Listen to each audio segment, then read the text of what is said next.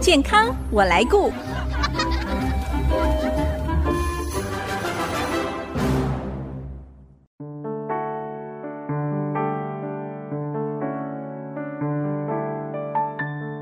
听众朋友，大家好，我是王淑荣，欢迎收听《健康我来顾》节目，一起关心你我的健康。说到口腔健康，您知道吗？将近五千年前，埃及人就已经有专门的医师为病人治疗牙齿，而且早在西元前就已经有洁牙、拔牙，还有治疗牙齿的行为来保健口腔的健康。其实，许多的洁牙用品跟牙科治疗器械的发明，都和预防牙周病有很大的关系哦。一直到现在，牙医界还在跟这个恼人的牙周病作战。今天牙医视角看世界单元，我们来听新竹日光斐丽牙医诊所院长马瑞红医师分享治疗牙周病的古往今来，请听牙医视角看世界。牙医视角看世界，马医师您好。主持人好，各位听众朋友，大家好。马医师，如果我们到大卖场卫生用品区，我们可以看到一排排琳琅满目、各种不同功效跟厂牌的牙膏啦、漱口水啊，甚至各式各样的牙刷哦，就是洁牙用具。我本来想哦，这是现代人为了维持口腔的健康才促成这样的商机，没想到在几千年前，人类就已经关注到口腔保健的议题哦。就是民以食为天嘛，那、嗯那你要吃东西就要牙齿，你 对，牙口不好，吃东西就不会好。啊，真的，所以早在西元前将近两千九百年前，就距今将近五千年，埃及就有这样的一个编制哦，就是嗯专门在治疗或是在 take care 照顾口腔卫生的人。 是，对，甚至那时候都会看到一个用木头、用用铁线绑的这个假牙。啊，然后我也跟各位听众朋友分享过，第一个植牙哦，在找到的这个骨骸当中，还有那是嗯种兽骨的植牙插在一般骨 人骨头里面啊，所以埃及的文明真的是对，哎，蛮先进的。这个您又是在博物馆里头看到的吗？没，错，没错，在博物馆看到的。有一项资料说，最早的漱口水哦竟然在西元前就已经发明了，哦那对啊，herbal 吧，就是所谓的草药类的香草类。香草类、哦草药类，对。那或许啊，或许大家想一想，那酒应该也不错，所以有时候到是后来也加了一些酒在里面。哦，这个酒过去一直是拿来做消毒用的，嗯对不对对哦对，所以放在嘴巴里面，他嗯们这是比较早期哦的。但是但是现在的医学观点来讲的话，漱口水含酒精是不好的事情，在市面上还是有一些含酒精的漱口水啊。所以那不能长期使用，那会造成所谓的脱屑性的牙龈炎。哦你漱久之后，你你会发现你的那个牙龈会一层一层的被脱脱掉。嗯我觉得就嗯不好，对牙龈的刺激也不好，会哦容易产生一些不好的病变。所以有一些漱口水它含有酒精或者是一些药物，都是为了短期的疗效才需要使用的。对，像对于牙科医师来讲，最有用的就是我们讲 chlorhexidine 叫氯己定，嗯，就是一种药物啦，它可以抑菌牙菌斑的形成哦，是这真的有疗效，但是它跟酒精一样，也都不要长期使用，因为它会造成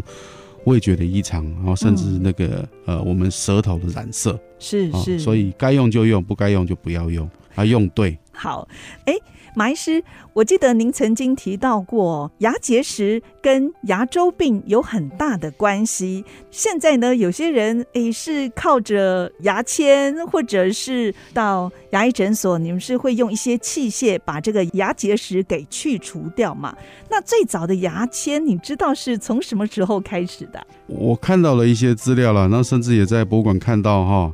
就是我牙科医师嘛，总是喜欢看一些相关的一嗯，些报道跟一些历史。是，那我看到的是，在中古世纪十七、十八世纪，嗯，有牙签是一个很有行情的事情，哦，哦这个是上层的对上层的贵时候。族才吃完饭之才后有呢，他的，就会放拿出一个很漂亮的、精美的这个盒子，把啊，它打开，然后开始挑。挑完之后呢，我不晓得他们把它清洁，应该是有清洁，对，再把它收起来。不过这个应该不是竹子做的吧？啊，它不是像兽我骨们，兽骨，哦兽骨或是兽象骨哦牙，象牙啊、哦，我我看到那个是象牙，嗯非常精美哦，非常是精美，的的确确哦，甚至还有可以可以有伸缩功能的这个牙签哦，伸缩功对能，对那就像望远镜一样那种对，伸缩功这是能，有行情的，比较有行情的。那我也看过看过非洲的那个土著，他们怎么清洁他们的牙齿哦，真哦的结石把我给吓死了。您到非洲对对对对对。行医吗？你是去没有，我义是诊去，我是去旅游去旅游，去旅游哦，去人类的这个起源，是往人类的起源地方去醒思一下。是我看过两个族哦，他们因为非非洲有很多种族嘛，我看过两个族，有一个我记得是长得瘦高瘦高的叫马赛族还是什么，就喜欢跳，喜欢嗯跳，然后他很会跳，所以他好像也曾经得过呃那个奥运的跳高金牌的一个哦非洲的一个种族。然哦，后这个种族很特殊，他吃完饭之后哈，我们去参观他家里，吃完饭之嗯后就看他们吃东西，吃完之后就拿起那个个一个木木棍哦，然后是用石头把它凿烂，应该是用小木块、小木条嗯哼是凿烂，那是不是像刷毛一样？他就对拿这样刷他的，刷他的这个，当然是活的那个木条刚摘下来，对所以对，活很的新鲜，还对有树树树枝叶还对有树叶在上面这样刷， 好这是一个，哎，那这个就是抛弃式的，对不对啊对啊对啊对啊，对啊每次用完了就他们就再就再地所去以拔一根，我就想说，以后我们如果去爬山，我带牙刷，哎只要也找可到以一耶个没有毒的， 也是可以。 没有另毒的植 物，另外一个是是用那个，你是要想土嘛，也不是，它就是烧完了灰烬哦，啊，然后然后沾一沾，然后就弄在他的牙齿上面这样弄。哎，那就有点类似我们以前的那个对牙对粉，对，牙粉这样弄，然后弄完之后是黑黑的，然后他们就把它漱掉。哎，它真的很干净，所以是不晓得是因为皮肤黑还是牙齿白还是怎么样，它这样透过这样刷完之后，它 它应该是就是没有什么样的油啊、垢啊在上面了。这是我哦看过比较特殊的洁牙方法。哎，马医师，在我们印象当中哦，非洲的朋友好像他们的牙齿天生就是比较好，是不是？应该这样说哈，因为、嗯可能我们对非洲都有一些既定的印象，其实还因为那个地方他们大概因为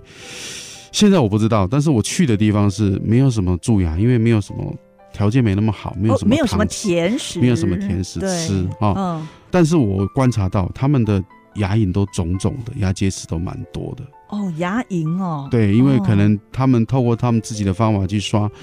没有哎办法彻底的清洁，还是是有一是些是还是有一些牙结石的存在。哦因为牙结石一旦这个形成之后，你用一般的民众啊，我们回家想自己抠，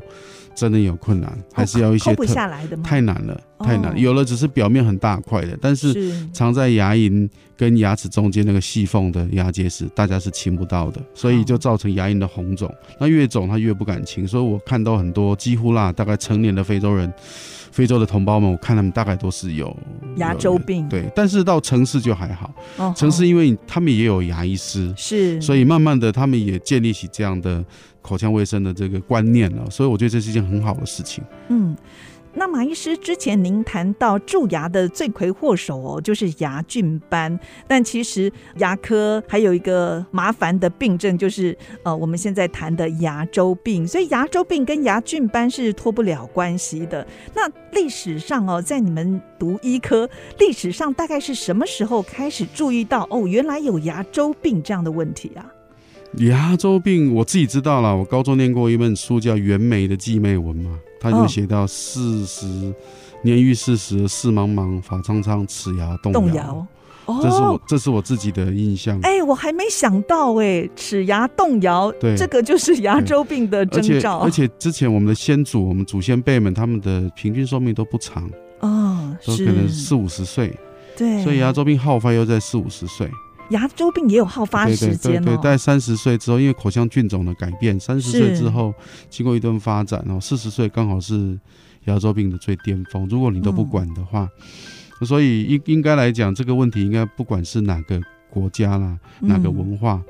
只要你有吃东西，都有这样的问题，对，而且从古到今、哦，从古到今，很早就已经有四十岁就齿 牙动摇。对、嗯所以这个就是牙周病的前兆了。对我我 在想，应该更早之前也一样啊，也一样。嗯这个这个是是上帝是公平的。对嗯，，这是这些吃五谷杂粮就是有这些病症。好，那谈到这里，我们休息一下，待会儿继续再请马瑞红医师跟我们介绍一下这牙周病到底怎么发生，它是不是也有一个进程呢？牙周病也可能引发哪些并发症哦？我们一定要好好的来认识。休息一下，广告过后马上回来。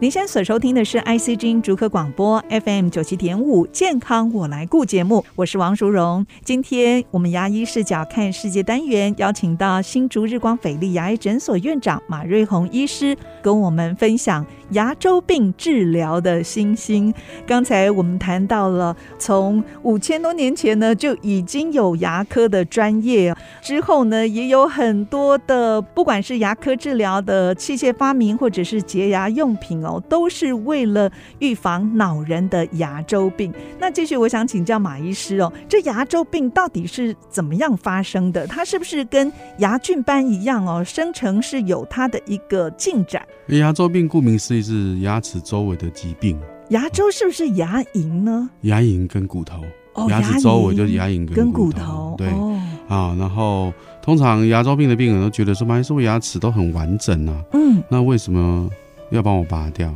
哦，那拔下来，哎，它都真的是相当的完整，可是它的牙根表面呢，都有非常多的牙结石哦，哦，甚至到最最深层的根部都有。嗯，就是因为这个牙结石造成我们身体的一个免疫反应，我们讲免疫系统，它就产生一些慢性发炎。攻击过程当中，攻击的细菌当然，但是也攻击了我们的牙周的细胞，包含牙龈是啊，包含骨头，所嗯以骨头就一直一直往下掉，牙齿就越来越摇，这就是牙周病形成。那哦是牙结石是什么？牙结石就是牙菌斑在嘴巴里面太太久久了，钙化了。哦那，基本上它就是细菌的堡垒，而且是什么嗯样的细菌？牙周细菌的堡垒。哦，所以治疗牙周病就必须要把这个牙结石刮干净，之外嗯嗯还有一些它已经是渗透到我们正常的牙根表面的里面去了。是，所以有时候我们甚至都要刮掉一层，就像壁癌一样，呵呵你除了把那个壁癌的一份部分哦拿掉之外，你深的也要再往下刮，嗯确保里面是没有细菌的，然后是再做修复的一些呃药也好啊，或是一些术式也好，这样就嗯算治疗牙周病。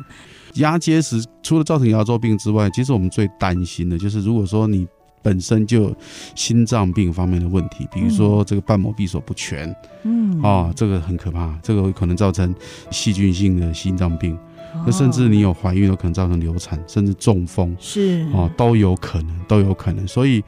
除了看得到的要清之外，其实还是要定期的找牙医师来拍 X 光片，就可以看得到哦。如果说真的比较大的，就可以看嗯到牙结石，真的有时候会看得到毛毛边很明显，那是很大的，或是来是牙医师用这些牙周的一些探测工具去嗯探嗯测牙根表面呢有没有牙结石，这个很重要哦。是，所以最怕就是看不到的地方。嗯那在上一段呢，您有谈到这个齿牙动摇，这个是牙周病很重要的一个症状。所以，如果牙周病没有积极或者好好的来治疗它，很可能整口的牙就这样子一颗一颗掉光光哦，其实我在临床上最常碰到就是大家没有病视感。没有病视感。对，都觉得我还好啊，我都有定期在洗啊牙，我也洗了十年啊，为什么会有牙周病？所以这边跟听众朋友说明哦，牙周病它有程度之分呐、嗯？嗯，那当然到后来大家愿意接受有牙周病，大概都觉得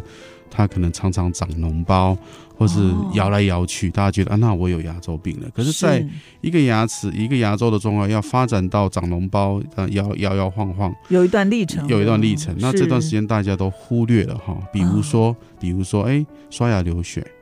比如哦，说，这个就是前兆。对，第二个，比如说，啊，你常常嘴巴里面有一些不好的味道哦啊、，不好，的味道，一些是腐臭味嗯，啊啊。再来第一个，比如比如说你早上起床的时候，你咬那个牙好像特别酸软无力嗯，啊。再来第四个，你发现你牙龈的颜色